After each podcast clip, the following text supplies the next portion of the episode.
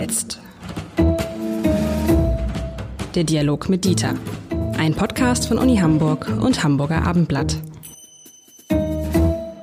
Herzlich willkommen. Mein Name ist Lars Heider und Dieter Lenzen, der ehemalige Präsident der Uni Hamburg und der FU Berlin, ist ja eigentlich von Haus aus Pädagoge und deshalb kommen in diesem Podcast sehr oft Schulthemen zur Sprache. Lieber Lenzen, heute eins, was mich überrascht hat und was mich zu einer Frage bringt, mehr zu mehreren Fragen bringt. Die eine Frage ist, ist es eigentlich zu leicht, in Deutschland ein Abitur zu machen? Das andere, was ist eigentlich noch mein gutes altes Einzelabitur wert? 1,9 allerdings.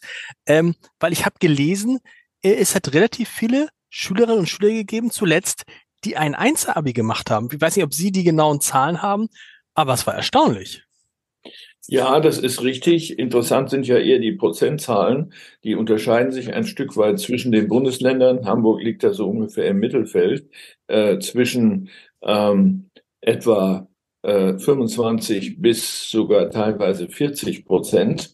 40 Prozent äh, der, der, Abiturienten haben eine 1 vom Komma. Abiturienten eine 1 bis 1,9. Ja. Also nicht 1,0, sondern 1,0 bis 1,9. 1,9 ist ja eigentlich eine 2. Na, na, na, na, na. Naja, schon. Das muss man ja schon sagen. Also, die Eins, nur die Eins zählt. Vom, ich habe immer gesagt, ich habe ich hab nie gesagt, ich habe ein, ein Abi 1,9. Ich habe nie gesagt ein Einser-Abi. Aber es ist ja ein Einser-Abi, 1,9. Ja, aber wollen wir das jetzt rechnerisch aufschlüsseln? Denn, Nein. Äh, es waren, man brauchte, glaube ich, dafür von, ich will es gar nicht, ich glaube, es gab 900 Punkte und ich hatte 640, also äh, gut zwei Drittel. Ja, ja, das ist doch ordentlich und es ist ja auch was aus Ihnen geworden. Was übrigens ein interessanter Fall ist, nicht, dass aus Ihnen was geworden ist, sondern äh, über den Zusammenhang äh, zu reden äh, zwischen dem Abiturabschluss, also der, der, der Note im Abitur äh, und dem Studienerfolg und parallel dazu oder danach dem Berufserfolg.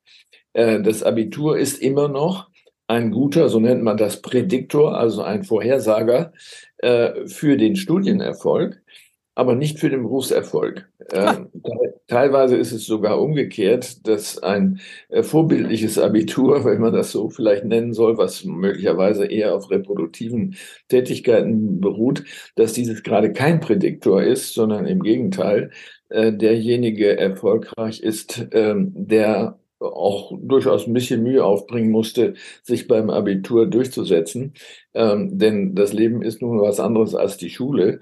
Das ist das Problem des Bildungssystems, dass es sich selbst ununterbrochen bestätigt äh, in seinen eigenen Qualitätsaussagen, die in der nächsten Stufe dann wieder bestätigt werden. Aber sobald es um das wirkliche Leben geht, ist das nicht mehr so. Ähm, das ist interessant. Nochmal, wenn ich ein gutes Abitur habe, ist die Wahrscheinlichkeit, dass ich an der Uni erfolgreich bin, relativ groß, richtig? richtig? Das heißt aber nicht, dass ich automatisch auch im Beruf erfolgreich bin. So ist es, wenn man Erfolg jetzt misst an Einkommen und Einkommenshöhe und Berufszufriedenheit. Ne? Das, aber Einzelabitur, ist, ist es nicht, also gefühlt war es äh, vor 20, 30 Jahren, als ich Abitur gemacht habe, war eine Eins vom Komma schon was Besonderes. Die wurden auch aufgerufen an der Schule ähm, die Leute, die dann eine Eins vom Komma hatten oder so. Das scheint jetzt nicht mehr der Fall zu sein. Du kannst ja nicht 40 Prozent eines Jahrgangs aufrufen. Äh, das ist ja dann fast schon, wenn du eine Zwei vorne hast, bist ja schon fast, äh, gehörst ja schon fast zur, zur, zur, zur dunklen Minderheit. Ja, äh, normal wäre eigentlich die sogenannte Normalverteilung. Das ist ein mathematischer Mechanismus, den äh, der berühmte Mathematiker Gauss ähm, aufgestellt hat und konzipiert hat. Die Normalverteilung äh, würde nämlich vorsehen, wenn man davon ausgeht, dass ähm, die Begabungen äh, normal verteilt sind und nicht gleich verteilt, ähm, da würde man davon ausgehen, äh, dass etwa knapp 15 Prozent eines äh, Jahrgangs äh, eine Eins vor dem Komma haben dürften, aber nicht mehr. Mhm. In dem Augenblick, wo sich das nicht mehr so darstellt, sondern es 40 sind, dann spricht man von einer links verschobenen Kurve. Das heißt, diese Kurve, die so aussieht wie ein, ein Buckel von einem Kamel, äh, liegt weiter links auf der Skala, äh, so dass der Buckel dann bei, ähm, bei der 1 ist, der aber eigentlich bei 2,5 sein müsste.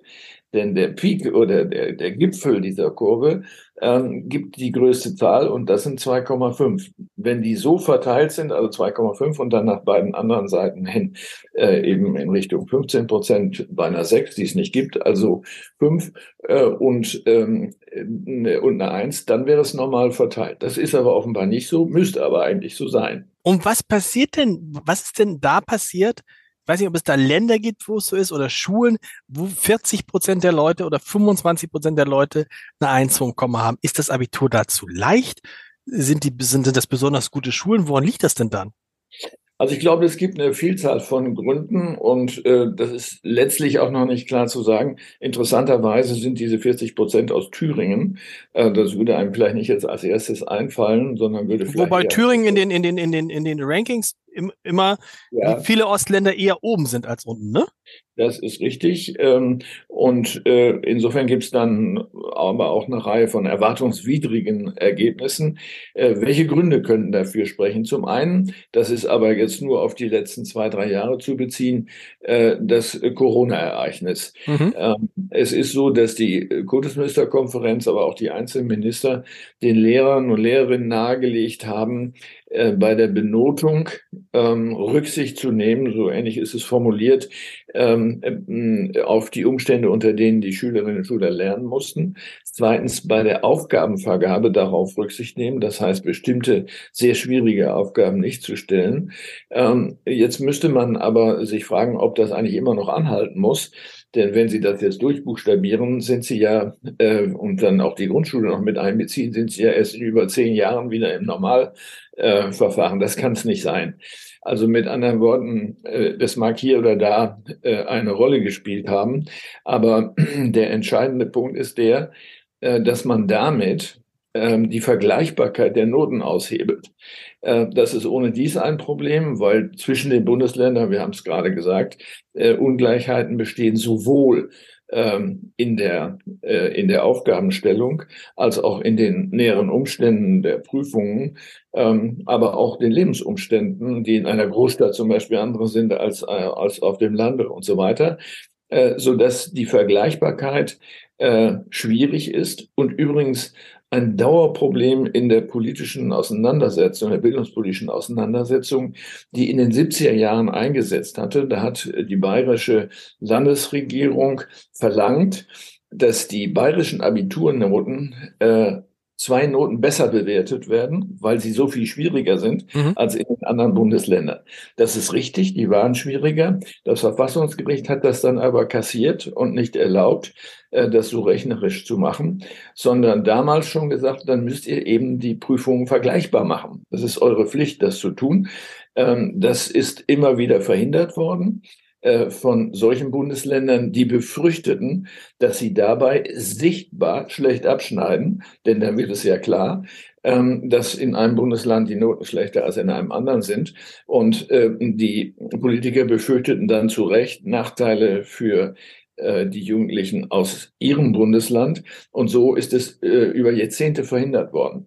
Äh, wir als Bildungswissenschaftler haben immer wieder versucht, darauf hinzuweisen, dass das der einzige Weg ist, äh, Vergleichbarkeit herzustellen. Es hat dann einen Kompromiss gegeben, ganz schwierig, ähm, unter der damaligen Bundesbildungsministerin Annette Schalwan sowas wie ein Kernabitur wenigstens mhm. festzulegen. Das heißt, für die wichtigsten Fächer äh, Aufgabenrahmen zu bestimmen, innerhalb derer sich die Aufgaben bewegen müssen, äh, so dass es eine, sagen wir mal, näherungsweise Vergleichbarkeit gibt. Aber die Lehrer und Lehrerinnen können natürlich innerhalb dieses Rahmens äh, sehr stark changieren und sie können das machen, was man äh, Bildungswissenschaft als äh, Learning to the Test bezeichnet. Das heißt, auf diese Aufgaben hin trainieren mit den Kindern, so dass dann die Ergebnisse natürlich besser werden, denn man kann sich ja Aufgaben ausdenken, die innerhalb dieses Rahmens sein würden. Das sind nicht dieselben, die man nachher stellt, aber dann ist es äh, leichter möglich, darauf hinzuarbeiten. Äh, Insofern haben wir immer noch das Problem äh, der Ungerechtigkeit, der nicht Gleichgerechtigkeit, sage ich, der Gerechtigkeit äh, zwischen den einzelnen Bundesländern, auch Schulen, äh, wo das ja auch eine große Rolle spielt.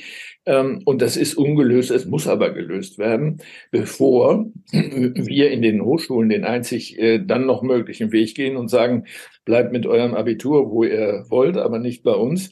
Ähm, wir machen Aufnahmeprüfungen, so wie das international ja in fast allen Ländern der Fall ist. Was muss einem das denn sagen als Wissenschaftler oder als Unipräsident, ähm, wenn Menschen aus einem Land kommen, wo 40 Prozent des Abiturjahrgangs eine Eins vom Komma haben? Da fängt man an zu zweifeln und sagen, ist statistisch ist es eigentlich nicht möglich.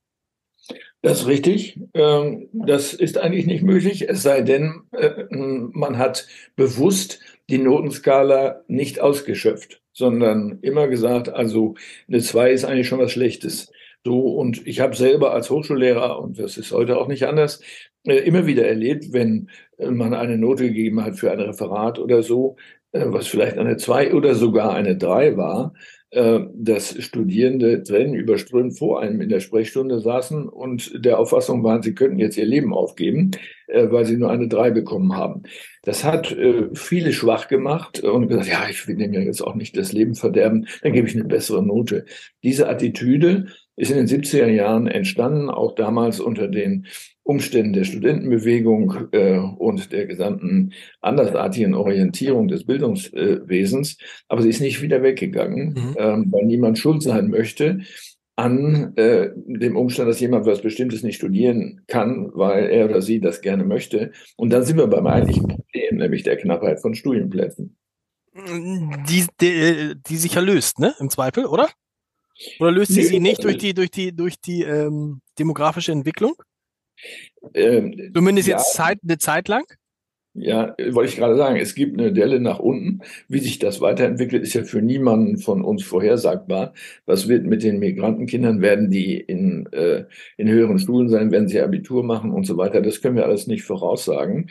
Ähm, aber äh, es ist äh, in der Tat äh, zu fragen, ähm, wie bekommen wir Gerechtigkeit hin und wie bekommen wir den Fachkräftemangel in den Griff? Wenn Sie sich nur den Bereich der Medizin anschauen, da ist die Zahl der Studienplätze einfach zu klein, mhm. ähm, äh, viel zu klein, um all die äh, Ärzte zu bekommen, die wir brauchen würden, äh, dass sie in Praxen oder in Krankenhäusern arbeiten würden. Ähm, also es ist ähm, eine Verschiebung des politischen Problems äh, auf die Notengebung, was eigentlich ein Problem der Vorhaltung von Studienplätzen ist. Und Sie haben mit den Noten das ganz schön angesprochen. Das erinnert mich an ein, ein Gespräch mit einer Lehrerin, das ich neulich geführt habe, die nochmal gesagt hat, die drei ist eigentlich Ausdruck von, übersetzt ja befriedigend, eigentlich das, was man von demjenigen erwarten konnte, hat er geschafft. Also ich genau. will nicht sagen, das ist so, so ein bisschen würde man sagen, 100 Prozent, oder? Also 100 Prozent ja, der Erwartungen, der, je nachdem wie die Erwartungen sind, aber alles, was, also, weil die drei hat ja so ein schlechtes Image, aber eigentlich ist die drei, wenn du eine drei hast, hast du, jo, damit haben wir gerechnet, so müsste es im Schnitt ungefähr sein. Deswegen heißt sie ja auch befriedigend und nicht unbefriedigend, ähm, diese Note. Es kommt allerdings äh, auf den Referenzrahmen an. Äh, und das ist ein ganz wichtiges Problem. Das heißt, wenn Sie eine Note vergeben, dann haben Sie ja eine bestimmte Leistungsvorstellung als Lehrer, Lehrerin äh, oder auch im Hochschulbereich in ähnlicher Weise beziehen Sie jetzt die Leistung, die jemand erbracht hat, auf seine eigene Leistung und sagen, gemessen an dem, was ich bisher von dir kenne, ist das aber gut oder schlecht. Mhm. So. Oder beziehen Sie das auf einen anderen Referenzrahmen, nämlich die Klasse. Äh, Im Vergleich mit den anderen Schülern bist du da und da. Müsste man nicht ähm, beides machen eigentlich, um demjenigen gerecht zu werden, derjenigen? Ja, es ist noch komplizierter. Okay. Oder ist der Referenzrahmen ähm, die objektive Vergabe von Noten in diesem Jahrgang. Auch das können Sie machen und sagen, wir vergleichen die mit allen, die in diesem Jahrgang Abitur machen. Oder viertens, Sie können als Referenzrahmen auch alle Abiture der letzten 10 oder 20 Jahre nehmen und sagen, vergleichen wir es damit. Dann haben Sie auch eine Entwicklungskurve da drin. Äh, das muss man sich nur klar machen. Äh, und die meisten Menschen, die Noten vergeben, ähm, haben so ein intuitives Gefühl, auch das ist eine drei oder das ist eine zwei. Äh, in dem Moment, wo man mit mündlichen Prüfungen arbeitet oder weniger standardisierten äh, Tests oder Prüfungen. Das hat dazu geführt, dass ähm, eine eine, eine Testsucht entstanden ist oder eine Klausursucht auch mit standardisierten Aufgaben, äh, die man auch äh, entsprechend vorbereiten kann. Dadurch wird die Vergleichbarkeit größer. Das ist inzwischen auch in den Massenfächern in der Universität der Fall, wird sie größer. Aber die Auskunft über zum Beispiel die Problemlösefähigkeit äh, einer Kandidatin oder eines Kandidaten, die ist wenig brauchbar, äh, weil ich das natürlich im persönlichen Gespräch viel besser herausbekommen kann, welchen Weg geht jemand, um ein Problem zu lösen und nicht, wo macht er das Kreuzchen. Ich habe jetzt gerade drüber nachgedacht, ähm, äh, mit der Vergleichbarkeit. Die Vergleichbarkeit erstreckt sich ja wirklich fast nur auf die Abiturprüfung, denn alles andere, was man zum Abitur dazu braucht, mündliche Noten etc., das hängt ja total ab von der Einschätzung eines Lehrers. Von, ich sag, bin ich in einer Klasse mit ganz, ganz vielen guten Schülern, ist die Wahrscheinlichkeit, dass meine Note gar nicht so gut ist, ja viel, viel größer, als wenn ich in einer Klasse bin mit ganz, ganz vielen schlechten Schülern, wo ich vielleicht der Beste bin, wo die dann sagt, okay, das ist der Beste, das ist der Beste, also gebe ich dem eine Eins. Und dem nächsten, aber in der nächsten Klasse bin ich vielleicht nur der Zehntbeste, ja, dann ist es halt eine Drei. Aber an ja. meiner Leistung hat sich gar nichts geändert. Die, das ist ja, das war mir so klar, die Zusammensetzung ist ja entscheidend. Ja, und das genau ist die Stunde der Wahrheit äh, für die äh, Hochschulen, äh, weil dort natürlich mit einer Gleichheitsfiktion gearbeitet wird, so als ob alle gleichen Noten auch gleiche Leistungsfähigkeit mhm. enthalten und damit Studierfähigkeit. Das ist ein Thema, was im Grunde aufgekommen ist äh, mit der Gründung der Bundesrepublik und der äh, Kulturzuständigkeit in den Ländern. Denn da stellte sich plötzlich die Vergleichbarkeitsfrage und dann auch noch bei den Schulen. In einem zentralisierten Staat wie in Frankreich haben sie das Problem nicht. Ähm, also äh, die, die Problematik ähm, ist ungelöst, wurde dann eben durch das Verfassungsgericht, so wie beschrieben, nicht gelöst, sondern äh, als Aufgabe gegeben. Diese Aufgabe ist nicht finalisiert und in den Hochschulen haben wir natürlich das Problem, ähm, dass in etlichen Fächern die Studierfähigkeit so schlecht ist, dass äh, mehrere Maßnahmen ergriffen worden sind. Zum einen dass die äh, Kandidaten, ähm, die einen bestimmten Studienplatz suchen, sich selbst testen können. In der Informatik gibt hm. es sowas zum Beispiel, dass sie gar nicht erst einsteigen in etwas, was völlig für sie aussichtslos ist, ähm, oder es machen, aber dann wissen, welche Konsequenzen das hat. Das zweite sind Vorbereitungskurse, Brückenkurse zwischen dem Abitur und äh, dem Studienbeginn äh, in Fächern, die vielleicht in der Schule nicht so eine große Rolle gespielt haben oder wo man schlechter war ähm, oder was jetzt neu verlangt wird, weil ich etwas studieren will, was in der Schule gar nicht vorkommt. Ähm, auch das sind Hilfsmaßnahmen, die die Universitäten nebenbei kostenlos nebenbei machen. Ähm, und äh, um überhaupt Studierfähigkeit in diesen Fächern herzustellen. Äh, mit anderen Worten, äh, das, was das Abitur einmal sein sollte, nämlich klar zu sagen, der, die ist hochschulreif, deswegen heißt das ja Hochschulreife. Mhm. Ähm, das können wir einfach nicht mehr annehmen, dass das der Fall ist. Was auch daran liegt, dass die Eins so inflationär vergeben wird, lerne ich daraus. Ja. ja. Die täuscht äh, in den Fächern, wo Numerus Clausus herrscht, äh, darüber hinweg, was die tatsächlichen Qualifikationen Und umgekehrt, wenn du dann an Lehrer gerätst, der sagt, ne, also wie äh, Mathelehrerin, die mir neulich sagte, bei mir gibt es eigentlich keine Eins. Bei mir ja. gibt es drei ist gut, drei, also drei ist das, was ich von den Kindern erwarte. Wenn die das liefern, was ich, was die erwarten, dann kriegen die eine drei. Und wenn sie da deutlich mehr sind, kriegen sie eine zwei. Und eins gibt es bei mir nicht. Ist dann natürlich, sagt dann, aber dann sagt diese drei in Mathe, ist im Zweifel genauso viel wert wie eine eins anderswo. So ist es. Aber es ist ja unbefriedigend, ne? aber so wird es wahrscheinlich immer bleiben. Mir, mir sagte neulich eine, eine Mutter, äh, da kann man es ja gut sehen, da ist bei ihrem, bei ihrer Tochter sind die Lehrer in zwei Fächern zum Halbjahr gewechselt. Im, im ersten Halbjahr, im ersten Halbjahr hatte sie eine, hatte die eine zwei in Deutsch, im zweiten Halbjahr dann insgesamt eine drei und in Erdkunde war es, glaube ich, genau umgekehrt. Da hatte sie eine drei minus und dann plötzlich eine zwei. Es hat sich aber ja. Stoff nichts geändert, am nächsten nur der Lehrer. Das gehört ja zum Alltag, solche äh, Variablen, die damit hineinschlagen, die es auch schwierig machen, die Vergleichbarkeit herzustellen. Äh, wir müssen uns in der Tat fragen, äh, ob es nicht doch letztlich zumindest in einem Teil der Fächer auf Aufnahmeprüfungen hinauslaufen wird. Nicht muss, aber hinauslaufen wird. Ähm, dazu muss man einen Moment mal in die Länder gucken, wo das der Fall ist, äh, einschließlich der Auswüchse, die da existieren. Ich nehme mal zwei, Japan und die USA. Ähm, Japan ähm, ist äh, die gesamte Schulausbildung ausgerichtet bereits auf die Prüfung für die schwersten äh, Hochschulen. So, für die Eltern, die das äh, durchsetzen wollen. Das ist ähm, eine Tortur. Ähm, die beginnt mit Nachhilfeschulen, den sogenannten Jukus. Das heißt, die Kinder gehen in die Schule bis 16 Uhr, gehen dann aber bis 22 Uhr nochmal in eine private Nachhilfeschule. Mhm. Das gilt für fast alle, die die Absicht haben, dann auch in eine Elite-Universität zu kommen. Ich habe bei den Aufnahmefeiern übrigens in einem äh, großen äh, Fußballstadion ähm, erlebt, wie Sanitäter mit äh, Tragen durch die Reihen gingen, weil die äh, jungen Studierenden reihenweise in Ohnmacht fielen, weil sie einfach nicht mehr geschlafen haben vor der Prüfung und sich wirklich ohnmächtig gearbeitet haben. Die wurden dann rausgetragen. Das fanden die anwesenden japanischen Kollegen lustig. Das gehörte irgendwie zu dem Ritus dazu. Also das ist die Rückseite, das muss man sehen, weil dann alles sich konzentriert auf diese Aufnahmeprüfungen. In den USA haben sie das da auch, aber aus anderen Gründen. Äh, dort, wo Studiengebühren erhoben werden, muss die Hochschulleitung daran interessiert sein, nur die Besten zu haben, weil die auch alle erfolgreich abschließen. Und mit diesen erfolgreichen Abschlüssen kann man wiederum werben für die nächste Studierendengeneration und dann auch die Studiengebühren erhöhen. Ähm, also insofern ist das ein Businessmodell, was es erforderlich macht, solche Aufnahmeprüfungen zu machen. Wir in Deutschland haben ja eine andere Situation. Es gibt äh, angesichts äh, der verfassungsmäßigen Garantie der freien Wahl des, äh, Ausbild des Berufs eben auch eine freie Wahl des Ausbildungsplatzes im Rahmen der eigenen Möglichkeiten. Mhm. Sonst würde es ja keinen Numerus Clausus geben. Äh, und das macht es natürlich schwierig, das Abitur einfach wegzudiskutieren. Und das führt wiederum zu einem anderen Effekt, dass sie beides brauchen. Wir haben dann ein Abitur und machen dann auch noch eine Aufnahmeprüfung in solchen Fächern, wo das nicht stark genug selegiert. Letzte Frage, was war Ihr Abischnitt? Das weiß ich ehrlich gesagt nicht, weil es das damals gar nicht gab. Ja, natürlich. Würde ich also, auch sagen bei 2,8. Gut, ich war der Klassenbeste, aber äh, das wird nicht eine 1,0 gewesen sein.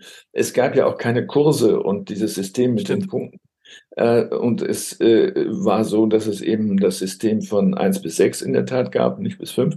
Ähm, und ähm, da waren Felder dabei, die exzellent waren. Einige andere Sport zum Beispiel und Musik leider gar nicht. Lieber Lenzen, vielen Dank. Ich danke Ihnen und wünsche alles Gute.